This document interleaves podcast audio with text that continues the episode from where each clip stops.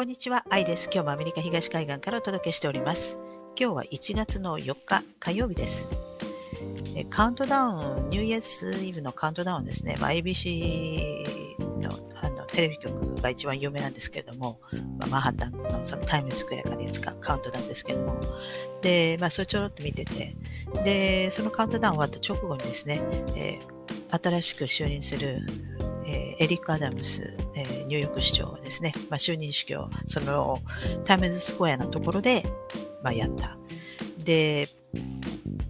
まあ、デブラショー市長はですね、まあ、去年いっぱいまでで、まあ、任期が終わりまして、で、あ今度新しいですね、市長さんになったんですけども、まあ、元警官ということで、えー、まず治安の回復をですね、えー、ぜひ、第一にやらなくちゃならんじゃないかなと思います。かなり治安が悪くなりましたのでね、ニューヨーク。で、このワクチン接種、これのブースターですから、アメリカは今、まあ、3回目はですね、まあ、60歳以上とか、まあ、その職種によっては始まってますけれども、あの世界ではね、もうすでに4回目接種なんてイスラエルとか言ってますけどね、それで驚いちゃいけないですよ。トルコなんか今5回目とか言ってますからね。上には上がいるみたいですが、まあ、とにかく、まあ、3回目ですが、ブースターですね、アメリカでは。これをもっと広めようとしてるようですけれども、あこれはもう政治家になったら、これ反対はできないんじゃないかなと思います。これワクチン接種反対を掲げる政治家は多分命に関わるんじゃないかなと。やっぱりあの銀行家を敵に回すわけにはいかないんではないかな、彼らにしてみれば。なので、今、ブラジルの大統領が入院しちゃいましたけれども、まあ、ブラジルはね、えー、結構もう途中からですね、もう、もうワクチン接種反対の製薬会社が設けるそのツールの一つだみたいな結構強気に出ましたからね。でも、あの大統領、あの、前にも入院したことあるんで、だからどうも腸かなんか、なんか、あれの問題があるんだか知らないですけども、前回も同じような、まあ、病気で入院してるので、まあ、今回が初めてではないんですけどね。でもちょっと心配かなと。その、ブラジルの中央銀行もちゃんと中央銀行のそのミーティングというか、まあ、その会議に出席してますから、で、だからといって、そこに集まった全員がですね、みんなそのリセットに賛成はしてはいないと思うんですけど、まあ、多数決でさあのリセット賛成が多かったから、まあ、それで、えー、リセットに向けて動いたんじゃないかなと思いますけれどもね。えー、一応このミーティング、あの、中央銀行のミーティングというのは年に1回ありますけれども。で、私多分ですね、これコロナ始まった時にもそう思ったんですけど、ちょっと予定よりもこれパンデミック早かったんじゃないかなと始めるのがたんですね。だから多分予定では多分2020年に入ってからやる予定でちゃったんじゃないかなとあの思います。その、まあ、アメリカで言うとですね、新しい政権がスタートしてからやる予定だったんじゃないかなと思うんですね。ですから1年ぐらい早かったんじゃないかなと。だけれども、早めたのは多分、そうしないと、えー、トランプさん失脚に、えーつえーつながらなかったからじゃないかなと。ですからトランプさんをその政治の世界から引きずり下ろすためにですね、えー、多分予定よりも多分1年ぐらい早くこのパンデミックを始めたんじゃないかなと思います。だから、あの中国もですね、まあ、中国の中央銀行とかみんな言ってますから、あの会議にね。だから多分中国の方は多分予定よりも早く早くはじ、えー、騒ぎ始められて周りから外部からそれでびっくりしてまだ早いってことで最初隠蔽しようとしたんじゃないかなと思います。でないと実際に2020年にやるときにこれ失敗しちゃいますから多分えー、まあ、早めに仕掛けられたというか、まあ、メディアによってですね、仕掛けられて、ですから、も例えばですよ、本来だったら2020年の秋ぐらいから始めるのに、2019年の秋に始まっちゃって、彼らは多分、もしかしたら必死に、まあ、隠蔽しようとしたけれども、これ、ここで隠蔽しちゃうと今度2020年でできなくなっちゃうから、もうやってしまいましょうってことで多分、えー、まあ、2月ぐらいですか、2020年の、まあ、あたりで、まあ、認めたでもこのまま、えー、パンデミックに行ってしまえと。ででもそのぐらいしないと多分、あの、家庭、まあ、アメリカ大統領選挙ですね、バン・バイデンさん、まあ、民主党の方が、えー、まあ、勝てなかったんじゃないかなと。ですから、予定よりも早く始まったんではないかと。で、その理由は多分、まあ、トランプさんの再選を阻止させるためだったんではないかなと。まあ、なんかそういう感じに思いますけれどもね。ですから、えー、まあ、ちょっと早く始まってわたわたしているところが、えー、各国々の政権ですね、結構わたわたしているのは、予定よりも早く始まってしまったというところなんではないかなと思います。で、あの話変わりまして、今、アマゾンがですね、こう月に行くとか言って、で、まあ、ロケットを開発してますよね。で、名前もブルーオリジンって言って、あの、まあ、ブルーって言うとね、皆さんよく、あの貴族とか、まあ、そういう王室、王族の人たちの血は青いと。よくあの、比喩して、これは別にあの、比喩なんですけれども、まあ、その、だけれどもその本気でですね血が青いと思ってる人たちが、まあ、いるわけですね。あの人間ですから血は赤いと思うんですよ。でまあ、青い血の生物もいますけども地球上にはね。例えばあのサソリだとか、そういう動物とはとかみんな青いですけどあの多分そこからその高貴なその人たち、まあ、ブルーブロッドっていうわけですよ英語でも。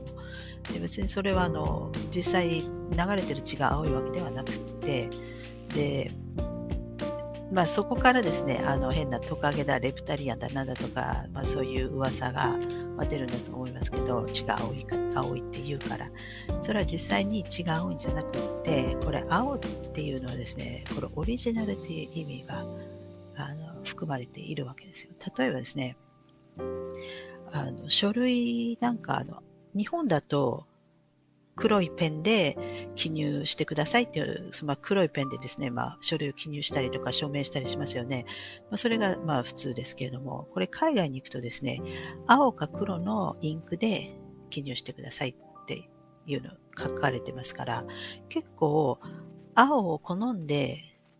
青いペンを使用する人結構いるんですよ。で、私初めて海外行った時にえ？とか思ったんですけども、結構青を好まれるんですよ。なんでかっていうと、パッと見たときに、青いペンで記入、また署名したものっていうのはですね、パッと見たときにすぐにオリジナルだってわかるわけですね。だからこれ黒で、まあ、例えば署名なり記入したりとかするとですね、これコピー、えー、あの印刷機でコピーを取ったときに、まあ、通常白黒ですからコピーは。これ黒のペンで書かれちゃうと、ボールペンなり、こう、照らし合わせないと、どっちが原本だかすぐに、あの、わからないわけですね。よく見ないと。よく見ればわかるんですけど、でもよくこう見ないと、パッと見たときに見分けがつかない。だけど、青だったら、パッと見たときに、その青で証明したものをですね、コピー機にかけても、まあ、それは黒白ですから、白黒ですから、あの黒になるわけですね。ですから、パッと見たときに、青いから、あ、こっちが原本だ、オリジナルだってすぐわかるわけです。だから、そこから来てるんだと思うんですけど、だからこの青い血っていうのは別に流れてる血が青いんじゃなくって、自分たちはオリジナルだと言いたいわけですね。まあ、何のオリジナルかは知りませんけども、まあ、自分たちが、まあ、コピーではないオリジナルであると言いたいわけですね。だから、ブルーブロットと言ってるね、言ってるんですけど、別に決してあの流れてる血が青いわけではない。ほら、だから青はオリジナルっていう意味は、まあ、ある。また開示法でもですね、まあ、青を使うわけですよ、ペン。インクをね、これはあの、まあ、海ですから、まあ、水の意味も込めて使うんですけど、で、このジェフ・ベソスのこのアマゾンのですね、あのこの月に、えー、打ち上げるロケットは、まあ、ブルーオリジン。だから、その結局、こう地球からですね、今度違う惑星にこうあの行くときですね。ですから、このブルーオリジンって呼ぶぐらいですから、多分この私たち人間があのオリジナルだよという意味も込めて、ですこの地球を離れて今度違う天体に、えー、生物を運ぶ、生物だけじゃない、何でも運ぶんでしょうけども、ね、今あの、ロケットカルゴといって、今、アマゾンがやるみたいですけどもね、あのまあ、貨物ロケットですか。これで物も人も何もかも、あの、アマゾンが、まあ、発注して、してされて、で、やるんでしょうけども。アマゾンもすでにもうこの、私たちからしてみればアマゾンって単なるショッピングプラットフォームにしか、こう、はって思わないんですけど、もうすでに、あの、アマゾンはですね、もう、あの、クラウドサーバーとかですね、こうにアメリカの全部あの、政府機関ですね、あの、インテリジェンス機関、えー、17機関あるんでしたっけ？これ全部彼らが、あの、やることになってたわけですね。それであの、マイクロソフトが、えー、ちょっと待ってずるいみたいな。で、まあ、ペンタゴンの方は、まあ、マイクロソフトがやるように、で、それで分けたみたいですけども、でもこれ、まあ、そういうね、まあ、CIA だなんだとか全部含めて、そういうのを全部今、アマゾンが、あの、クラウド、えー、サーバーとしてですね、あの、やることになってるということは、まあそういう、えー、会社になったわけですよ。だから、もうジェフ・ベソスなんていうのはですね、まあ、単なるフロントマンだけであってですね、まあ、あまり彼自体はそんな関係なくても、まあ、やっぱりちょっといないといけないですから、まあ、あの、表に立たせ、立たせてる、まあ、パペットみたいなもんでしょうけどね。ま、でもそう、もうすでにですね、この、もう地球以外にに行くことを、もうそういう人たちは、勝手に考えてるわけですね。私たち一般市民なんてあまり関係ないと思うんですけど、でもそういう私たちの一般市民からですね、お金巻き上げて、全部宇宙開発の方にお金持ってくっていうのはですね、あの、ちょっとフェアじゃないなと思うんですよね。だって知識だって私たちあの公開されてないわけです、情報も。それなのにお金だけお金だけは巻き上げてですね、えー、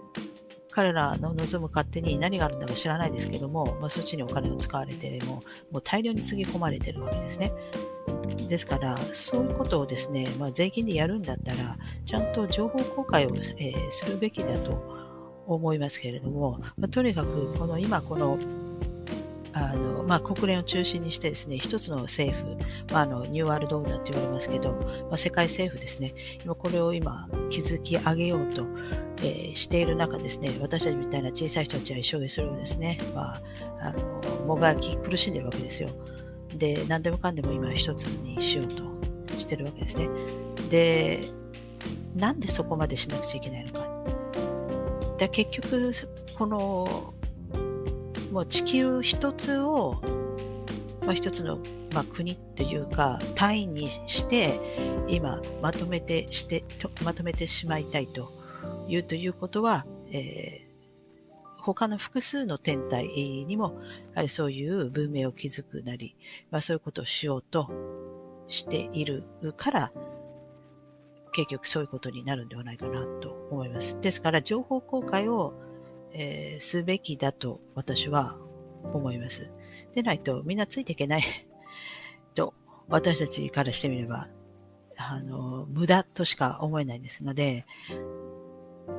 だだからそのなんでワールド、ニューワールドオーダーなのか、なぜ世界政府をしたいのか、まあ、それは中央集権型にすればですね、まあ、コントロールしやすいけれども、なぜそこまでしなくちゃならないのか。